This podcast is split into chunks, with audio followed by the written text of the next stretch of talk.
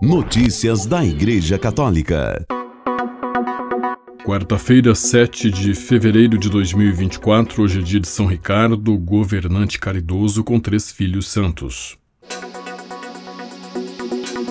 Vai ser realizado de 6 a 9 de fevereiro, no Vaticano, a Assembleia Plenária do Dicastério para o Culto Divino e a Disciplina dos Sacramentos. Reportagem do Vatican News. A Assembleia Plenária do Dicastério para o Culto Divino e a Disciplina dos Sacramentos convocada de 6 a 9 de fevereiro, discutirá a formação litúrgica 60 anos após a promulgação da Constituição Apostólica Sacrosanto Concilium, analisando os desafios e as oportunidades na Igreja de hoje. O tema sobre o qual os membros do dicastério, juntamente com alguns consultores, discutirão é Euntes Paratenobes Pacha, Caminhos de Formação Litúrgica para Ministros Ordenados e Fiéis Leigos. O objetivo da Assembleia Plenária é traçar caminhos práticos sobre as indicações contidas na Carta Apostólica Desidério Desirave, de 29 de junho de 2022, onde o Papa Francisco afirma: a não aceitação da reforma, bem como uma compreensão superficial dela, nos distrai do compromisso de encontrar as respostas para a pergunta que volto a repetir: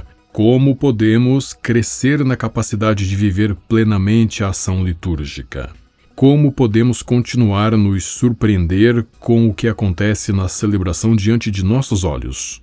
Precisamos de uma formação litúrgica séria e vital. A Assembleia terá como objetivo não apenas enfatizar a importância da formação litúrgica, mas também fornecer aos bispos sugestões práticas para o desenvolvimento de projetos pastorais em suas dioceses, a fim de colocar em prática as indicações contidas no documento papal. Os trabalhos serão abertos com a saudação e o prólogo do prefeito do dicastério cardeal Arthur Roche e a introdução do arcebispo secretário Dom Vitório Francesco Viola. A discussão girará em torno de três proposições: formação litúrgica do Sacrosantum Concilium a Desidério Desideravi, mistagogos para o povo de Deus, qual formação litúrgica para os ministros ordenados? Uma experiência, a formação teológica no seminário Monte Angel. A liturgia é a primeira e indispensável fonte da qual os fiéis podem aurir o genuíno espírito cristão. Caminhos de formação litúrgica para o povo de Deus, que serão seguidas por momentos de reflexão, oração e discussão na Assembleia Geral e em grupos. A plenária será também uma ocasião de celebração e comunhão litúrgica com a liturgia das horas e a missa, presididas por alguns membros do dicastério. Notícias da Igreja Católica. Navio com crianças doentes da faixa de Gaza chega à Itália. Reportagem de Roberto Cetera, direto da cidade do Vaticano para o Vatican News. Aportou na manhã desta segunda-feira, 5 de fevereiro, na cidade de La Spezia, o navio hospitalar militar Vulcano que trouxe para a Itália um segundo grupo de crianças feridas e doentes vindas de Gaza. O navio partiu na sexta-feira passada de Al-Arish, no Egito, onde as crianças foram levadas após atravessarem o posto de fronteira de Rafah. Para recebê-las estavam o ministro italiano das Relações Exteriores, Antonio Tajani, e o vigário da custódia da Terra Santa, padre Ibrahim Faltas que acompanhou o projeto desde o início, coordenando-se com as instituições egípcias, palestinas e israelenses, resolvendo muitas dificuldades logísticas. Ao descer do navio, depois de saudar as crianças e seus acompanhantes, o padre Ibrahim explicou ao Observatório Romano é um dia de grande alegria pelo sucesso desta operação, mas também de profunda tristeza ao ver as condições miseráveis em que esses menores chegaram. Alguns deles estão em condições realmente muito graves, e imediatamente as ambulâncias os transferiram para os hospitais mais próximos que participam da operação, o Meyer de Florença e o Gasline de Gênua.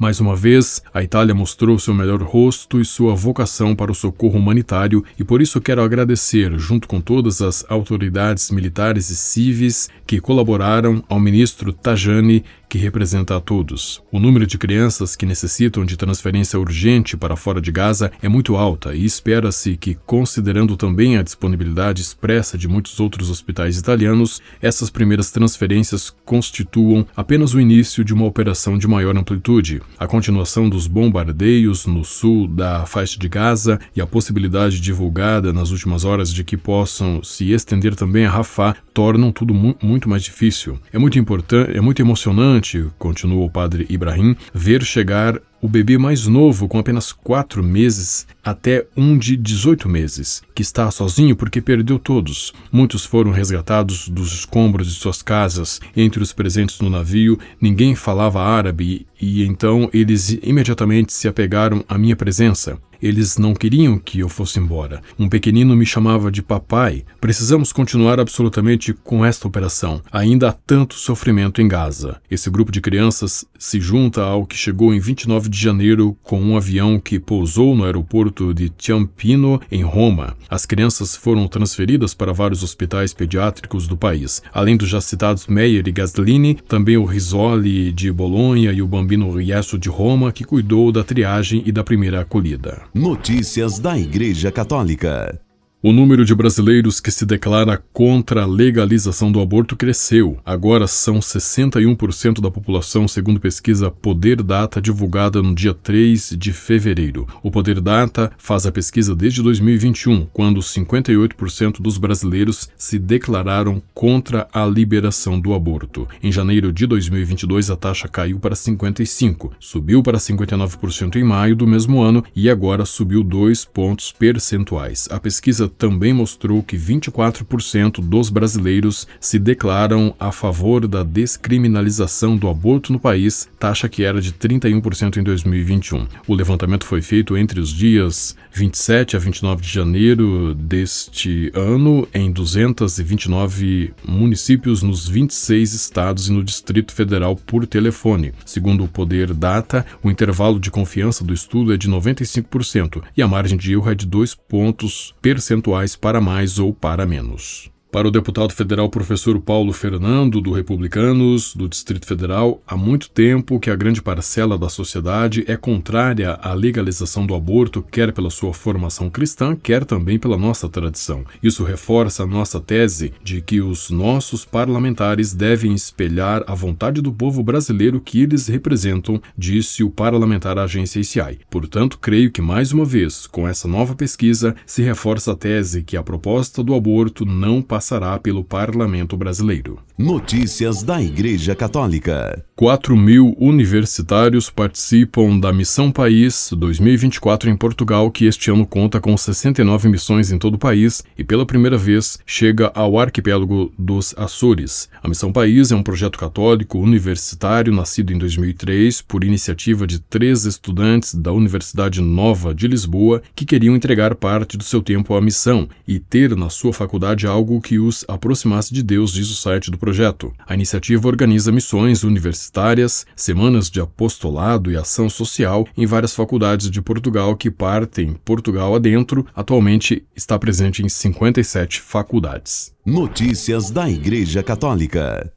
O arcebispo de Seul, Dom Peter Chung Son Taek, ordenou 16 sacerdotes e 25 diáconos para a arquidiocese que sediará a Jornada Mundial da Juventude na Coreia do Sul em 2027. As ordenações ocorreram na quinta-feira 1 e na sexta-feira 2 de fevereiro na Catedral de Myeongdong. Com estas ordenações, o número de padres na principal arquidiocese sul-coreana passa de 969 para 985, incluindo o arcebispo emérito de Seul, cardeal Andrew Yeomon So-jun, o atual arcebispo e os três atuais bispos auxiliares. Notícias da Igreja Católica. A Conferência Episcopal Portuguesa vai divulgar duas vezes por ano os dados sobre os casos de abuso sexual na Igreja denunciados ao Grupo Vita ou às Comissões Diocesanas de Proteção de Menores. Segundo a Rádio Renascença, o anúncio foi feito no sábado, 3 de fevereiro, pela presidente da equipe de coordenação nacional das Comissões Diocesanas e Castrense de Proteção de Menores e Adultos Veneráveis, Paula Margarido, ao final de um encontro das comissões em Fátima. Dessa reunião saiu compromisso de padronizar, uniformizar os dados recolhidos sobre os casos de abuso, disse Margarido à Renascença, de forma que seja possível verificar os processos que entram, os processos que são arquivados, os processos que são encerrados e com a respectiva motivação para o efeito. Esses dados serão divulgados à comunicação social duas vezes por ano pela Conferência Episcopal Portuguesa.